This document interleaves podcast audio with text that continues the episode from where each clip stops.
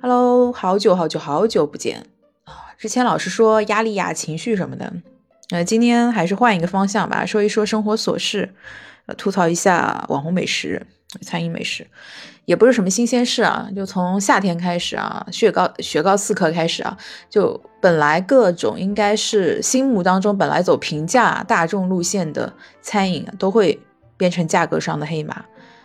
伴随着有各种打假科普，就是说这是智商税，那也是智商税。关键是有些科普打假，它本身也很假。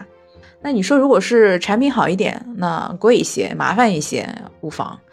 那有些明显很不实用，宣传力度还贼大，就会让人受不了。嗯，周末吃了碗小馄饨，五块钱，就还是以前那个味。真的是很良心了，嗯，价格并不是衡量说这个商家是否是有良心的唯一标准，但现在性价比因为实在太魔性了，如今要想要做好，你除了说产品真的好，那营销配合也少不了，那营销一配合吧，多少都有包含着网红美食的成分，如果太正常呢，就难出彩，但是为了让它出彩，过分夸大或者是走猎奇的路子。就很难再出什么靠谱玩意儿。那我说几个特征。那第一个，相信大家都遇到过，就是量超级大。比如说有脸盆系列，超浪费，吃不完。比如说，呃，两年前就有那种和脸一样大的啤酒杯，烧烤店里面卖啤酒，然后它的杯子呢，碗口就和脸一样大。还有用搪瓷盆装的奶茶，以前有。N 年前应该就有，就是什么对哥老关的那个创世纪，哎叫什么来着？创世纪奶茶冰粉啊，对，反正是他们家，就是那个一大罐奶茶。还有就比如说是冰淇淋火锅，然后还有和脸盆一样大的大碗拉面，那个大碗拉面应该是各个城市都有连锁店啊，就曾经有一个全家福系列吧，一百多块钱一大盆吧，好像。刚出来的时候我很诧异的，因为谁会点一盆拉面嘛？又不是要在这里举办寿宴，就生日非要吃同一碗长寿面的喽。不过后来有寻思过，是我太傻了，就大家确实不会点这种夸张的单品嘛，但是会因为吸引眼球啊，然后进店去消费其他嘛。呃，除了脸盆系列，还有第二个也很常见的是混搭系列，就是非一般的混搭。而是把什么都混在一起，那这种古早做就是这种做法古早都有啊，就比如说，哦，你早餐啊鸡蛋饼里面可以加油条、加里脊、加烤肠，然后烤鱼里面你肯定也会配一些辅菜嘛，什么金针菇、藕片啊，什么小吃都来一点，对，这个都很正常，就是每种口味来一个嘛。但是现在的混搭呢，它不仅是在内容上混搭，它主要是在外形上进行混搭。整一点稀奇玩意儿，比如说普通的冰淇淋，你就打两个球就好了嘛。但是它这种有的冰淇淋，它非要堆叠，就可能三个球垂直往上落在一起，然后上面还会堆满了甜甜圈啊、糖果碎啊什么的。口味就先不提哈，但是食用过程会真的很麻烦，就你啃一口就能直接掉在地上或者衣服上，毁了一天的心情。然后还有一些奇葩的混搭。两个月前，在某书上就看到一个叫藿香正气冰美式嘛，当时我还自己试做了一下，味道很上头。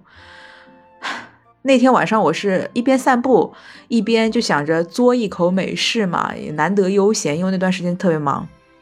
但是当我嘬下去的时候，痛苦面具就戴上了，就已经迫不及待的要扔掉它了，就说这是什么鬼啊？就是发明这玩意儿的人是受虐倾向吧？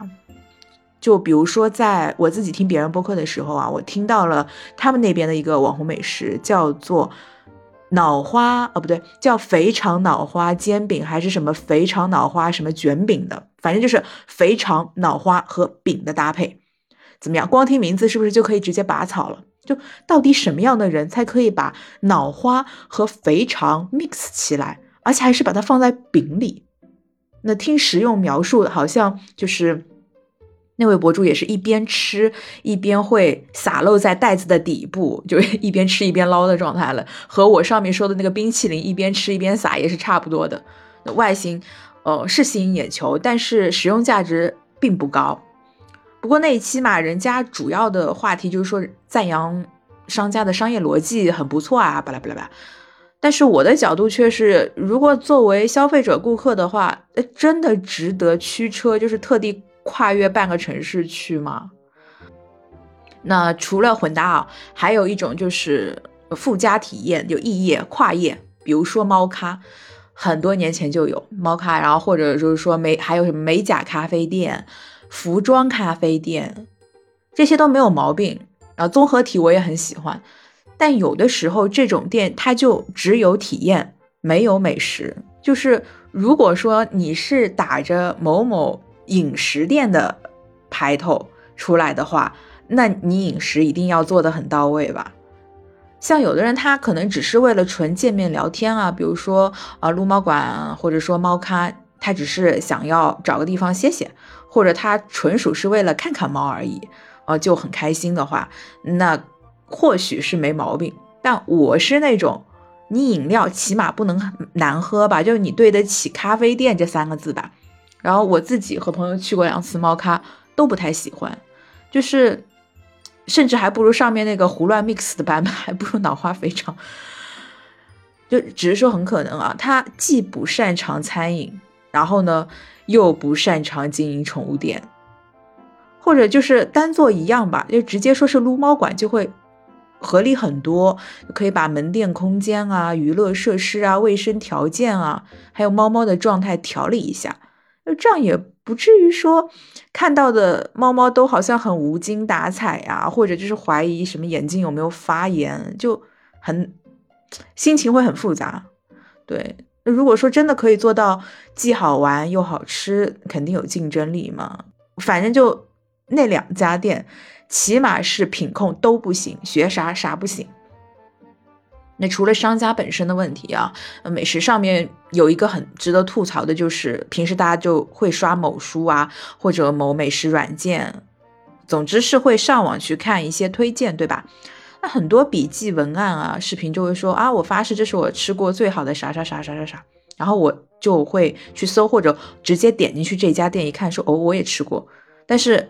没啥大毛病，内心可能就是七十分还可以，呃，我自己就会很拧巴嘛，就会去点这个笔记的作者主页一看，就所有生活类的笔记加在一起才十几条，我就特别想问，就是这样的人很多，就心想你拜托能同类产品先，就是先打卡十家，再来评价，再来说这个好吃到爆这种这种话好吗？谢谢。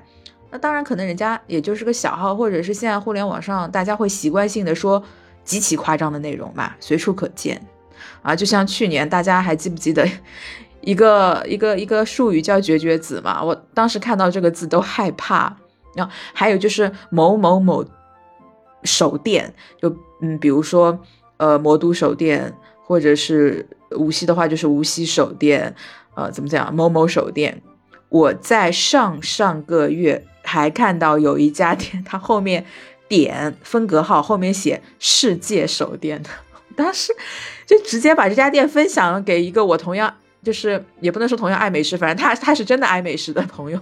我说咋不就写“宇宙手店”、“银河系手店”、“宇宙手店”，随便写啊，对吧？这谁怕谁啊？总之这些话术真的是绝绝子。那当他这种风格累积到一定程度啊。就特别困惑，特别理解不了。我感觉自己的这种困惑，就曾经就像那种长辈，他曾经理解不了网络语和二次元设定一样，特别不能理解啊，为什么我们都在说一些莫名其妙的话？我感觉我现在就处于那种状态，我理解不了为什么大家在网上说话都变成这样。当一种现象出现的时候吧，就新鲜感还是占上风的。哎，久了就会觉得哇，也太轻浮了吧，你们。不过好像也无人在意，那也就只能是今天此时此刻在意一下好了。那不管怎么样，周末还是很开心嘛，因为吃了一碗五块钱的小馄饨，然后逛街，啊，不得不提的就是还吃到了一块钱的冰淇淋和八块钱的阳春面，啊，好幸福啊！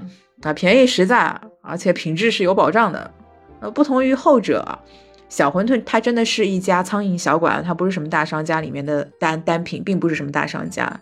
那家店的品类也只有小馄饨和酥饼，确实很不容易啊！就是 人家开了那么多年，没有把这家店做成精品小馄饨，真的，呃，很有自身定位的考量，很有守业精神，我也很感动。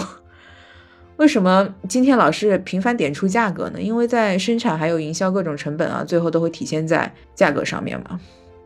那现在大环境都是引导人去消费升级，大家也更愿意接受追求更好的东西，各种科技产品啊，或者花里胡哨的。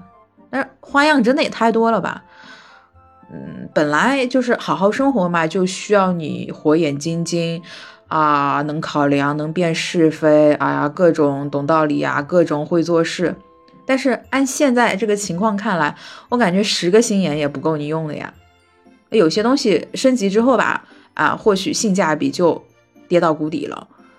有很多真的就是价格升级了，产品品质没升级，啊，老板的资产倒是升级了，不可避免这样的事情，各行各业多多多少少都这样子。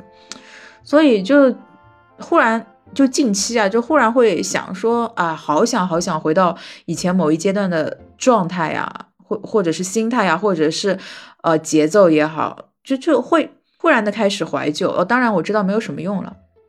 就这么说之后嘛，也更严重的是，我发现自己也不能够准确的记得并描述说我想回到的那个状态整体到底是个什么情况，可能只是记得了。某个高光的瞬间，然后就会嗯有一种好怀念的感觉。哎，反正现在嘛，小馄饨依旧是五块钱，对，荣巷的小馄饨依旧是五块钱。然后宜家的冰淇淋没有涨过价，呃，南京大排档八块钱一碗的阳春面和小时候吃的某些面馆很像。就如果你是在市中心工作的话，就吃他 他们家一碗面就就还蛮实惠的。嗯，熟悉的街坊邻居啊，还有路口商铺嘛，就随着这些日子啊都消失了。你会发现，哇，就一年前怎么完全不一样啊？都去哪儿了呢？然后扑面而来的就是一种混乱的感觉。就想起几年前，可能我忘了，可能是一九年还是几几年的晚上啊？当时应该是那一天就有一场大雾，也可能是一场大霾，反正就是雾霾吧。当时很新奇啊，因为能见度啊，真的就只有脸，就是眼前的一两米。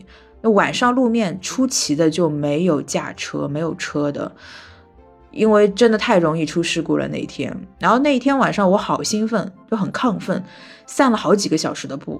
然后我看这个大雾身临其中的感觉，就仿佛自己是去了什么童话仙境，哇？就好像一个小孩子啊，去到了什么 探索宝地一样，就想多体验一下，又舍不得回家。啊，说给别人，别人可能就觉得这个人脑子被门夹了吧，因为。其他人应该是那天都待在家里面了，就觉得好神经啊！大晚上出去溜达，这外面都看不清路的，啊，确实啊，觉得自己有时候有一种大脑缺失的感觉啊，拎不清事情啊，很多东西是单纯的就是那种生物对于新鲜事物的那种渴望和好奇好玩，呃，可能是有害的事物啊，只是自己不知道。那比较迷思的就是说，那回头再想，那对这一类的东西到底？是拒绝呢，还是接纳呢，还是探索呢，还是怎么处理呢？还是说啊，只要他不靠近我，我就不会主动去侵侵犯他，或者是怎么样？我感觉自己今年对今年的生活是依旧没有融入。你看啊，都十一月份了，就马上一年收尾了，我就觉得今年好像没有找到什么共生共存的关系，失踪了，可能就是失踪在 失踪在几年前的雾霾当中，一直没有回来，也可能就是。而失踪在曾经曾经疫情的岁月里面就没有醒过来。那周末和别人聊天的时候，听别人说就是什么正能量啊、情怀啊之类的一些话题。嗯，他其他的方面就是撇开这个话题以外，还讨论了一些其他的嘛，就是说的都没毛病。但他一说到正能量情怀，我第一反应竟然就是哇，这不会是你在哪里学的企业培训话术吧？就画饼和 PUA 的第一步，先给你灌输情怀，总是没错的。对你真心好的人吧，不会描述那么多概念上的东西吧？可能就是我再一次的不浪漫了，因为我以前我记得啊，刚上班那会儿特别童言无忌，真的特别童言无忌，老喜欢扯一些那种虚头巴脑的东西啊。但是呢。那那时候的同事都特别的暖心贴心，啊，也，也也真的把我当个小孩子看待啊，只对我笑笑，啊，才发现哇，原来我也是个保守的人啊，对我现在的态度也就是像以前同事那样就是听到这种话，就是只是笑笑。说的我都懂，但我只是笑笑，是被打怕了，所以缩起来了吗？对，没错，就是这个样子。对，不过今天聊的还是让我觉得不可思议的网红美食和一些小迷思啦。因为一个人他不一定经常旅游嘛，一定但一定会要吃，对吧？美食它不管怎么说，就是最容易发朋友圈的素材。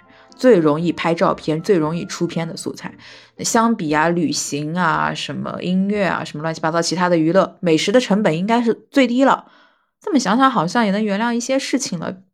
毕竟有综合价值嘛。你说吃个掉渣的冰淇淋啊，吃个什么脑花肥肠饼，也不是那么不能 接受，对吧？好，好像好像是有点解惑哈。